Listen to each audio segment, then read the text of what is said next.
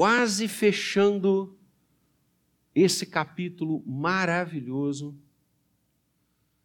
Tantas coisas esse capítulo nos ensinou. Começamos na definição do que é fé, salvo melhor juízo, foi o reverendo Gabriel que abordou esse versículo inaugural do capítulo 11.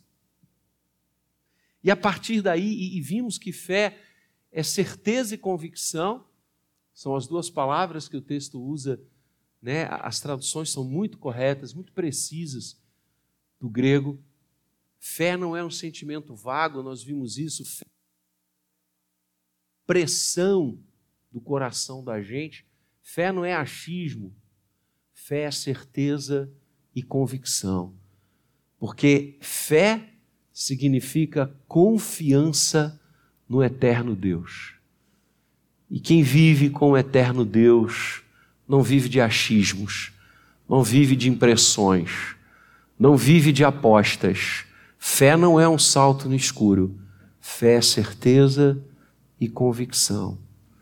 Nós sabemos em quem cremos, como o próprio apóstolo Paulo lindamente vai escrever no fim de sua jornada terrena: Eu sei em quem tenho crido e sei que Ele é poderoso para guardar o meu tesouro, a minha vida, o meu coração até o dia final. Que coisa linda.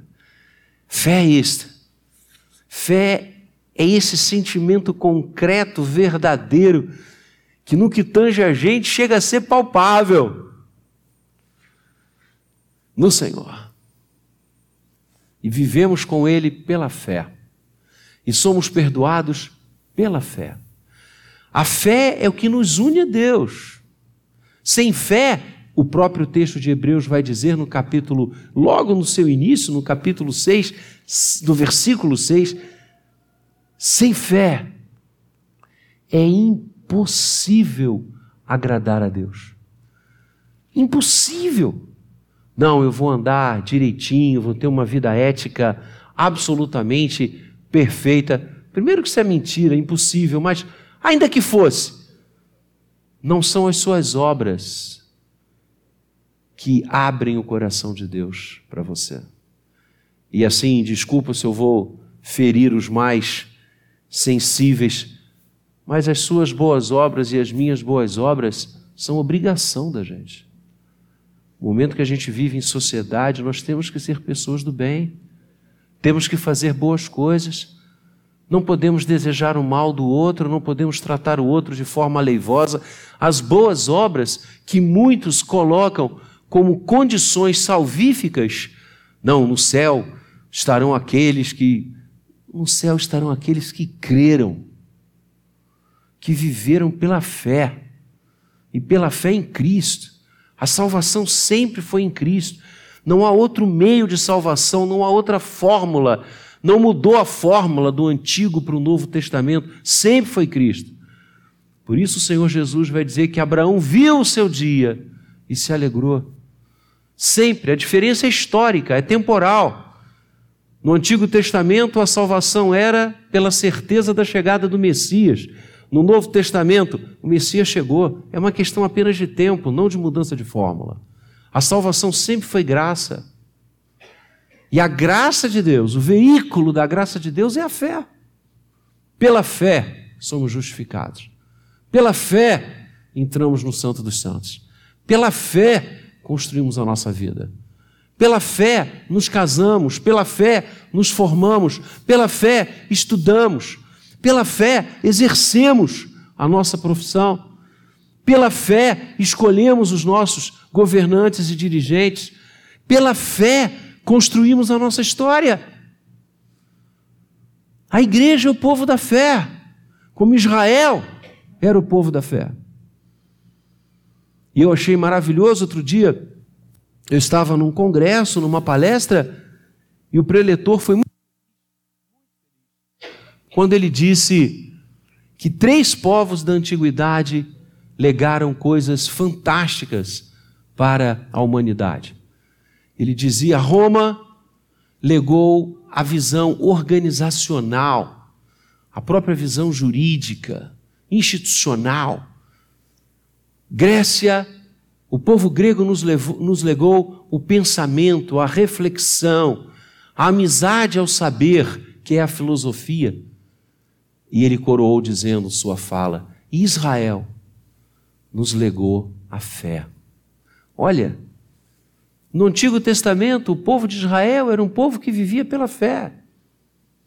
A igreja, o Israel do Novo Testamento, vive pela fé.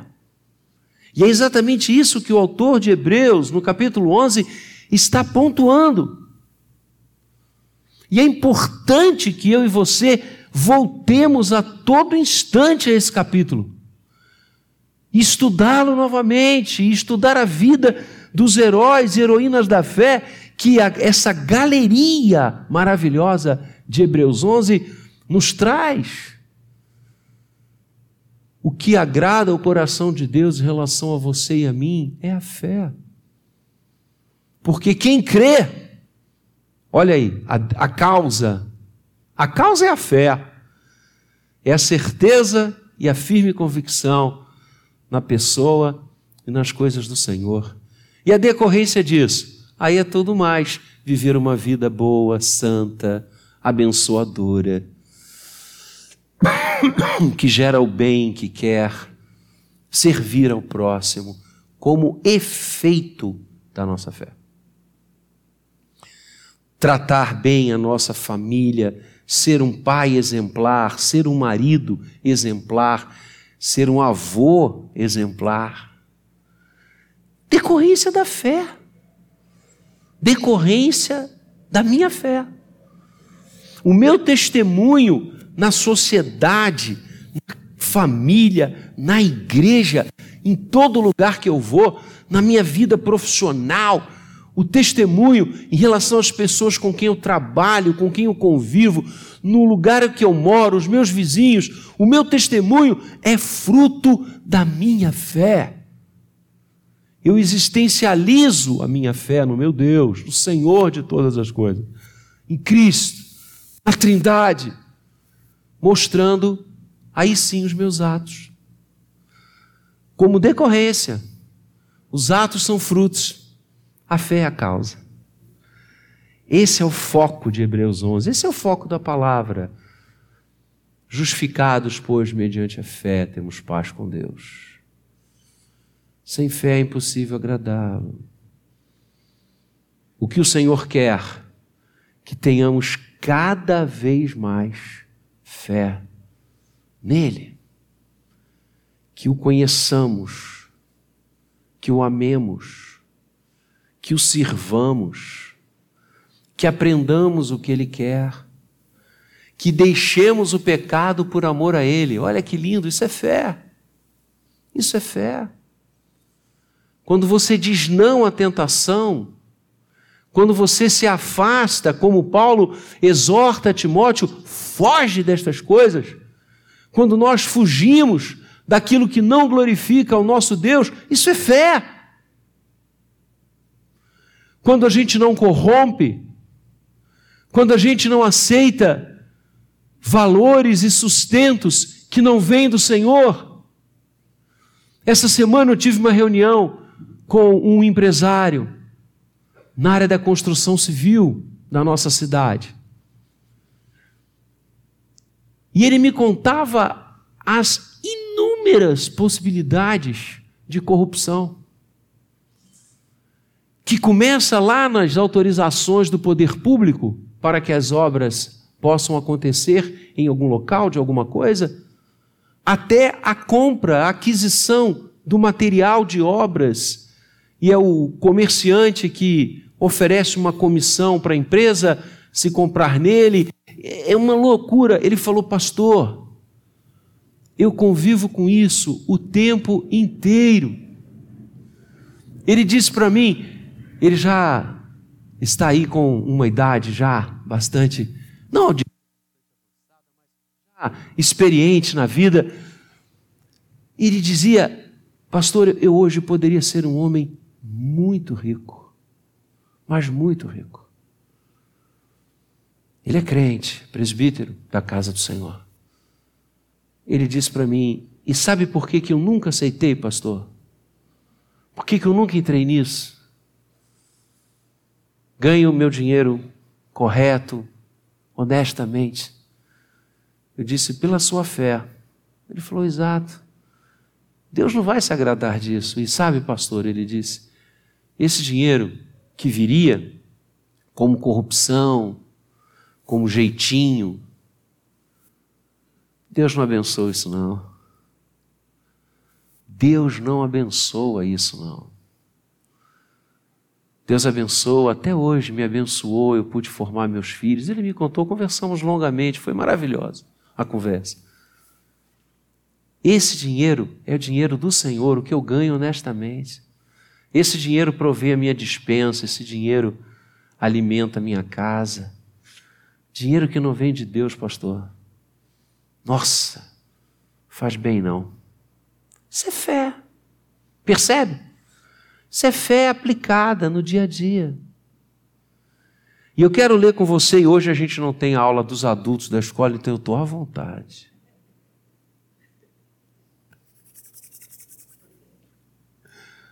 Amo pregar, minha esposa sabe, até hoje ela me chama fominha do púlpito, né? Até hoje. Quando nós casamos, eu ainda, ainda era licenciado quando nós casamos, né? E ela ia comigo para vários cultos e eu tinha assim aqueles sermões prediletos, né? E um sermão que eu amava pregar era sobre Bartimeu, né? O cego de Jericó. E os três argumentos: sua condição, sua oportunidade, sua transformação. Olha que lindo. E aí um dia a gente estava indo, né? Eu não tinha carro e o Alan estava comigo, né? Eu não era nem pastor ainda, eu estava licenciado. E aí, no trajeto, no ônibus, ela disse assim para mim: Você vai pregar sobre Bartimeu hoje? Novamente? Eu falei: Vou. Ela disse: Você quer que eu pregue? ela já tinha ouvido tantas vezes o sermão. Ela disse: Você quer que eu pregue? Eu falei: Não, pode deixar. Mas eu sou mesmo, graças a Deus, como eu gravei ali no áudio para a igreja quando eu testei negativo para o Covid.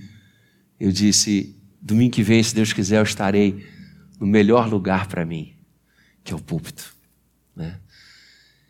E vou ler com você. Abre aí a sua Bíblia. É, é um texto assim da gente arrepiar. Hebreus 11.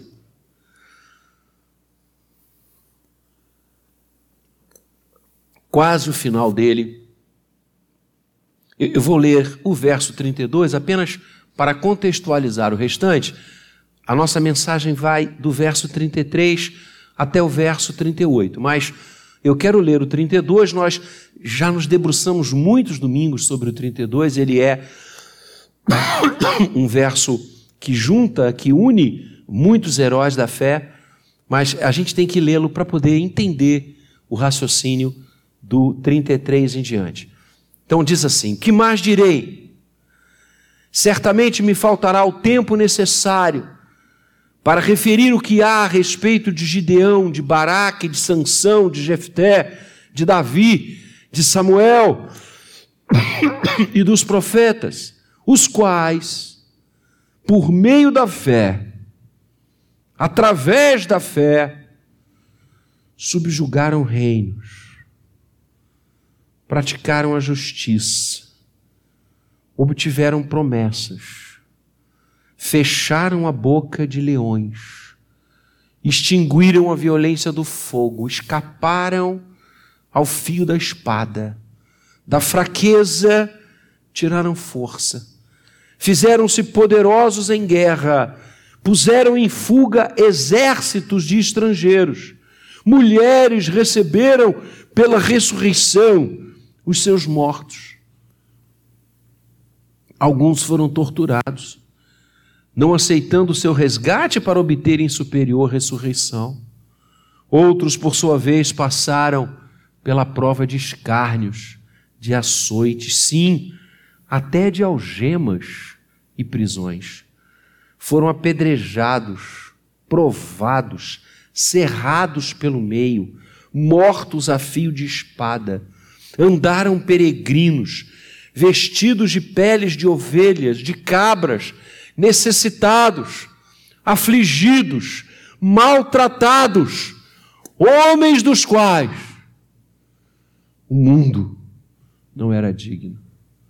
Errantes pelos desertos, pelos montes, pelas covas, pelos antros da terra. Oremos. Pai querido, tua palavra aberta diante de nós é dádiva tua para o nosso coração. Abençoa ricamente a ministração da tua palavra ao coração da tua igreja e dá-nos, Senhor, viver pela fé. É o que oramos em nome de Jesus. Vidas centradas na fé. Vidas centradas na fé. É disso que o texto que acabamos de ler, empolgante, maravilhoso, emocionante, nos fala. A primeira coisa que o texto destaca é que aqueles e aquelas que vivem centrados na fé realizam grandes coisas para Deus. Uma vida centrada na fé, uma vida que se existencializa, que acontece, que flui ao longo do tempo e da história, centrada na fé, é uma vida que realiza grandes coisas para Deus. Vejam, estes homens e mulheres que pela fé viveram, diz o autor, subjugaram reinos, praticaram a justiça, obtiveram promessas, fecharam a boca de leões, extinguiram a violência do fogo, escaparam ao fio da espada, da fraqueza tiraram força, fizeram-se poderosos em guerra, puseram em fuga exércitos de estrangeiros. Pela fé, mulheres receberam pela ressurreição seus mortos. Homens e mulheres que pela fé desafiaram tronos, moveram mundos, homens e mulheres que não se vergaram, que não se subjugaram, que não se venderam, que realizaram grandes coisas para Deus, que não tiveram medo de se levantar diante de quem quer que fosse para falar da sua fé no Senhor e da sua certeza de que este mundo não está sendo conduzido pelo acaso, pelo nada, pela sorte ou pelo azar, mas este mundo está sendo conduzido, a história está sendo levada, os tempos estão sendo construídos por aquele que está no trono. Homens e mulheres que pela fé realizaram grandes coisas para Deus. E é apaixonante você ler a história bíblica, a história da igreja, e você contemplar homens e mulheres dessa envergadura que esperaram em Deus, que construíram em Deus, que fizeram em Deus. O legado desses homens e mulheres, o legado de vidas centradas na fé, é um legado bendito, maravilhoso.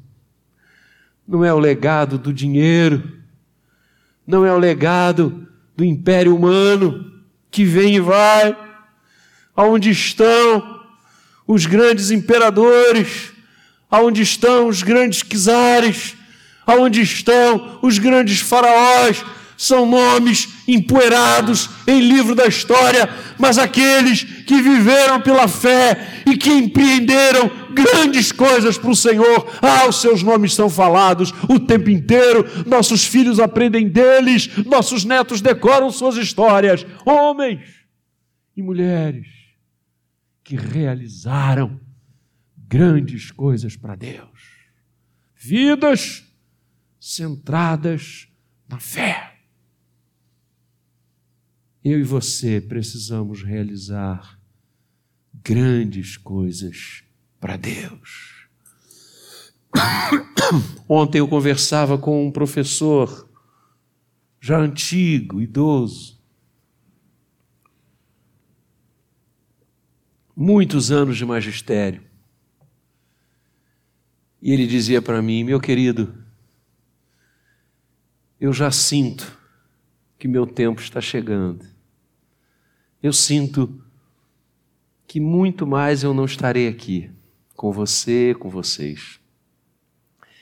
E eu tenho pensado cada dia mais, ele me dizia, que legado eu deixarei da minha vida, da minha história para os outros. E ontem, depois da programação em que eu estava, eu e o reverendo Gabriel viemos para a ilha, para um culto do presbitério da ilha à noite, ordenação de um jovem pastor, e eu vinha no carro pensando exatamente naquelas palavras. Que legado! O que nós vamos deixar quando a nossa trombeta soar? E nós passarmos a viver com o Senhor eternamente. Como as pessoas vão se lembrar de nós?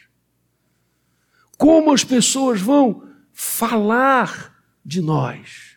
Dirão de nós que nós subjugamos reinos? Dirão de nós que praticamos a justiça? Dirão de nós que obtivemos promessas? Dirão de nós que fechamos a boca aos leões. Dirão de nós que extinguimos a violência do fogo. Dirão de nós que escapamos ao fio da espada. Dirão de nós que da fraqueza tiramos força. Dirão de nós que nos fizemos poderosos em momentos de guerra, que pusemos em fuga exércitos de estrangeiros. Dirão de nós que recebemos pela ressurreição os nossos mortos, o que dirão de nós? Que legado, que história você quer que acompanhe a sua vida? Se você quer que seu legado seja abençoador para gerações que seguirão, viva pela fé. Porque foi isso que estes homens e mulheres fizeram. Eles não eram super-heróis, eram homens e mulheres como eu e você. E a palavra vai dizer, trazendo um dos maiores profetas, um dos maiores vultos da palavra de Deus, Elias, que era dado, sujeito às mesmas paixões que eu e você. O homem e a mulher são fracos, mas aquele que está no trono não é. Por isso, vivamos pela fé a nossa força vem do Senhor, o nosso poder vem do Senhor, a nossa unção vem do Senhor. Tenhamos vidas centradas na fé e realizemos grandes coisas para Ele. Em segundo lugar, vidas centradas na fé enfrentam perigos, enfrentam adversidade. Não pensemos nós, e a palavra de Deus, em momento algum, vai nos dirigir nessa direção, vai nos acompanhar nesse raciocínio falacioso que um crente não vive momentos difíceis. Que a fé nos livra de enfrentarmos as dores deste mundo. E aí eu quero ler se você, por acaso, algum dia ouviu essa bobagem, ouviu essa balela, ouviu esse ensino do inferno. Repare o que diz o texto bíblico. O que aconteceu? E aqui é apenas um flash. E o que acontece na vida daqueles que estão centrados na fé no Senhor. foram torturados. Sabe o que é tortura? Já leu sobre tortura? Homens e mulheres que viveram centrados na fé, e as Escrituras estão plenas desses relatos. Aliás, tudo isso aqui, você deve ter percebido, é relato bíblico. Alguns foram torturados, mas pela graça de Deus não aceitaram resgate, não aceitaram vergar-se aquilo, porque tinham certeza de superior ressurreição. Outros passaram pela prova de escárnios, pela prova de açoites, algemas, prisões. Homens e mulheres que viveram centrados na fé no Senhor foram apedrejados, provados, cerrados pelo meio. Olha aí quantos profetas viveram este, este relato que o autor está trazendo. Quantos servos e servas do Senhor viveram isso? E nós estamos apenas falando aqui no período veterotestamentário. Se você for para a história da igreja, você vai ver a continuidade disto. O povo de Deus sempre foi perseguido. Foram raros, raros os tronos e os momentos históricos onde a igreja viveu em paz. Porque o inferno não tolera aquele que vive pela fé. Foram apedrejados, provados, cerrados pelo meio, mortos a fio da espada. Andaram peregrinos, sem casa, sem lugar para morar, sem travesseiro para depositar as suas cabeças. Foram peregrinos, vestidos de peles de ovelhas e de cabras, não vestidos com as roupas da moda, não vestidos com fortunas em tecidos no corpo, mas não tinham o que vestir. Necessitados, afligidos, maltratados, errantes pelos desertos, pelos montes, errantes pelas covas errantes pelos antros da terra. Eu não sei aonde essa doutrina espúria e infernal que diz que o crente não sofre. Eu não sei como é que esses caras, eu não sei como esses homens podem ensinar isso lendo Hebreus 11. A não ser para engabelar as pessoas. A não ser para transformar a igreja num caixa de dinheiro porque aqueles que vivem centrados pela fé enfrentam sim os mais adversos perigos e as mais duras consequências. Aqui está. Saiba, meu querido irmão, minha querida irmã, que viver pelo Senhor significa ser perseguido. Sim porque estaremos indo na contramão do pensamento do mundo. Estaremos indo na contramão do pecado. Por isso sofremos. Por isso somos perseguidos. Por isso somos torturados. Por isso não temos casa, nem comida, nem vestes porque a nossa fé incomoda. Viver pela fé incomoda o mundo, o mundo jaz no maligno. E viver pela fé faz o inferno tremer. Lembra? Quando Paulo e outros missionários chegam em Tessalônica, a frase emblemática: Estes que tem transtornado o mundo chegaram até aqui. E a palavra ali no grego significa aqueles que têm mexido com o mundo, aqueles que têm colocado o mundo de cabeça para cima, aqueles que têm uma nova mensagem. É isso que aqueles homens dizem ao prefeito da cidade, ao edil da cidade. Eles estavam na casa de Jasson, olha aqui. eles têm uma mensagem diferente. Eles dizem que Jesus é um outro rei. Que profissão de fé maravilhosa dos nossos irmãos do Novo Testamento. Christos Kyrios. Cristo é o Senhor.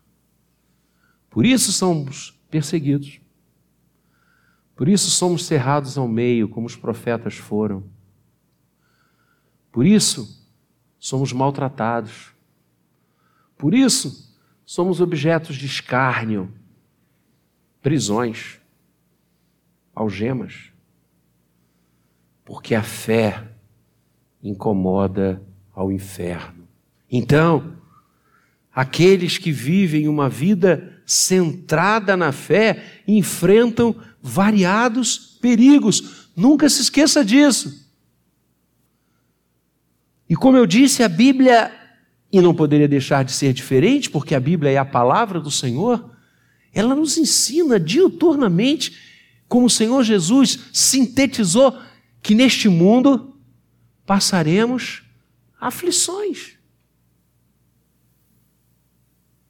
Ah, pastor, por isso eu ando tão desanimado, pelos problemas que eu tenho, pelos enfrentamentos que eu tenho.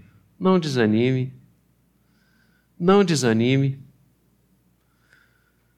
Paulo e Silas em Filipos, levados à masmorra. Aliás, o apóstolo Paulo passou várias coisas que estão narradas aqui: apedrejamento, tortura. Ele passou por muita coisa aqui. E ele estava preso com Silas na cidade de Éfeso. Foram presos porque libertaram uma jovem endemoniada, adivinhadora, que gerava muito lucro para os seus senhores. E Paulo, em nome de Jesus de Nazaré, liberta aquela vida e os poderosos que lucravam com as adivinhações demoníacas daquela moça ficaram muito aborrecidos. E Paulo e Silas são jogados na prisão. E o texto diz, Atos 16, que antes deles serem presos na masmorra, antes deles serem acorrentados à pedra, eles foram açoitados. Olha o que, que o texto diz: açoites, perigos e espada e o texto diz, depois você lê com calma, que Paulo e Silas cantavam e glorificavam a Deus. Olha isso. Torturados, açoitados, presos na masmorra, porque fizeram bem. A fé incomoda. Porque abençoar uma vida, a fé incomoda. E eles cantavam, perceba, os perigos são verdadeiros, mas a mão de Deus é infinitamente mais do que qualquer perigo aqui relacionado e qualquer outro que haja. Porque maior é aquele que está conosco do que aquele que manda no mundo o mundo jaz no maligno. As forças do inferno podem se levantar e como se levantam contra aqueles que têm vidas centradas na fé, mas elas nunca vencem, nunca venceram e nunca vencerão, porque não nos sobreveio provação que não fosse humana. E junto com a provação, Coríntios 12, Deus concede o livramento. Glórias a Deus. Perigos existem, mas a graça do Senhor é infinitamente maior. E ao quase à altura da meia-noite, houve um terremoto, um mover muito forte da terra ali, naquela área, naquele local e as cadeias se abriram. E o carcereiro desperta havia dormido, havia cochilado. Foi na diária, lhe cansara, ele dormira e ele acorda com aquele tremor e vê as portas do calabouço abertas e infere que os presos fugiram. E ele saca da sua espada, uma espada pequena, diz o texto, e ele iria dar cabo de sua vida. E Paulo vê isso, e Paulo sai do cárcere e diz para ele: Não faças nenhum mal a você. Todos nós estamos aqui, nós não fugimos. E não obstante as cadeias serem abertas pelo nosso Deus, e não obstante as portas serem abertas pelo nosso Deus, nós não fugimos, estamos todos aqui. E o que que aquele homem faz? A espada cai de sua mão, ele se ajoelha aos pés de Paulo e faz uma pergunta, que é a pergunta de uma vida, que é a pergunta de uma história, que devo fazer para herdar a vida eterna? Que devo fazer para herdar a vida eterna. Certamente não foi o terremoto que lançou essa pergunta no coração daquele homem, foram os cânticos, foram os louvores que Paulo e Silas cantaram, ensanguentados, feridos, mas glorificavam a Deus, porque vidas que estão centradas na fé sabem que perigos vão passar, mas o soberano jamais lhes deixará. E Paulo diz a ele: crê no Senhor Jesus e serás salvo, tu e tua casa. Atos 16, 31. Crê no Senhor Jesus e serás salvo.